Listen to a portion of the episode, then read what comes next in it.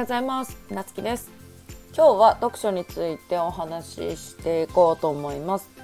私自身ね少し前まであの読書をそんなにしてこなかったんですね今まで。であのある本に出会って、まあ、なんかすごい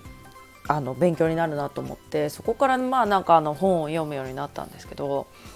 そしたらなんかあのやっぱりね本って一冊の中にすごい情報量があってまあ例えば心理学の本だったらすごいあのねもちろん心理学の勉強にもなるし、まあ、あのビジネス書とかだったら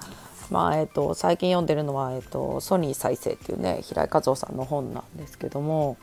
あのこの1冊、まあ、本って大体1500円から2000円とか、まあ、そんな感じじゃないですか。この1冊にすごいあの情報量が詰まってるなっていうのを思うんですね。でやっぱり成功した人で本を読んでいない人はほとんどいないっていうのももう当たり前にね知られてますしあのそれぐらいねあの読書って本当に学びが大きいんですね。と私が思うのはあのやっぱり著者さんに会え会える会いに行くっていうのもすごく重要だなと思っててであのやっぱり今なんかあのオンラインであの本出版しましたみたいな記念トークライブとかっていうのもあの本屋さんがね書店が主催でやったりとかもしてるんで結構それもねそんな何万も払ってセミナー行かなくてもなんかそういうのも見れるしでこれをなぜ今話すかっていうと私以前ね、と、私の中のこの邪悪な感情どうしようっていう石井宏之先生の本を購入してなんかその時の私のなんかちょっと人に騙されたみたいな時のねすごいなんか自分の中に邪悪な感情芽生えてるなみたいなまさにぴったりのテーマだと思ってすぐ買って買ったんですけどでなんかその時に出版されたトークライブややられててそこでね質問とかしててあのチャットで質問したら、まあ、そのトークライブで答えていただいてあのねすごいこんな著者さんに質問に答えていただくとかでやっぱり本って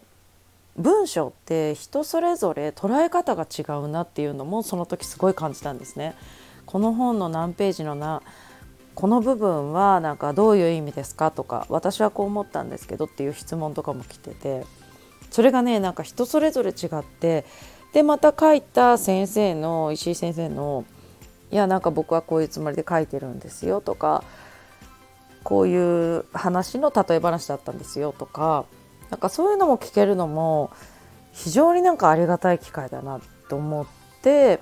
でそれから結構ねあのいろんなあの書店のそういう出版のトークライブとかオンラインセミナーみたいなのはなるべく参加するようにしてるんですね。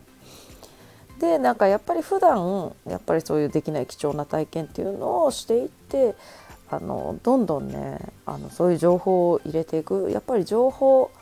が今後あの資産に変わっていくっていうこともあるのでまあそうじゃないとやっぱりこの先ねやっぱり成功しないと思うのでまあそういう形でですねまずは読書から始めてほしいなっていうのを強くまた改めて思いました。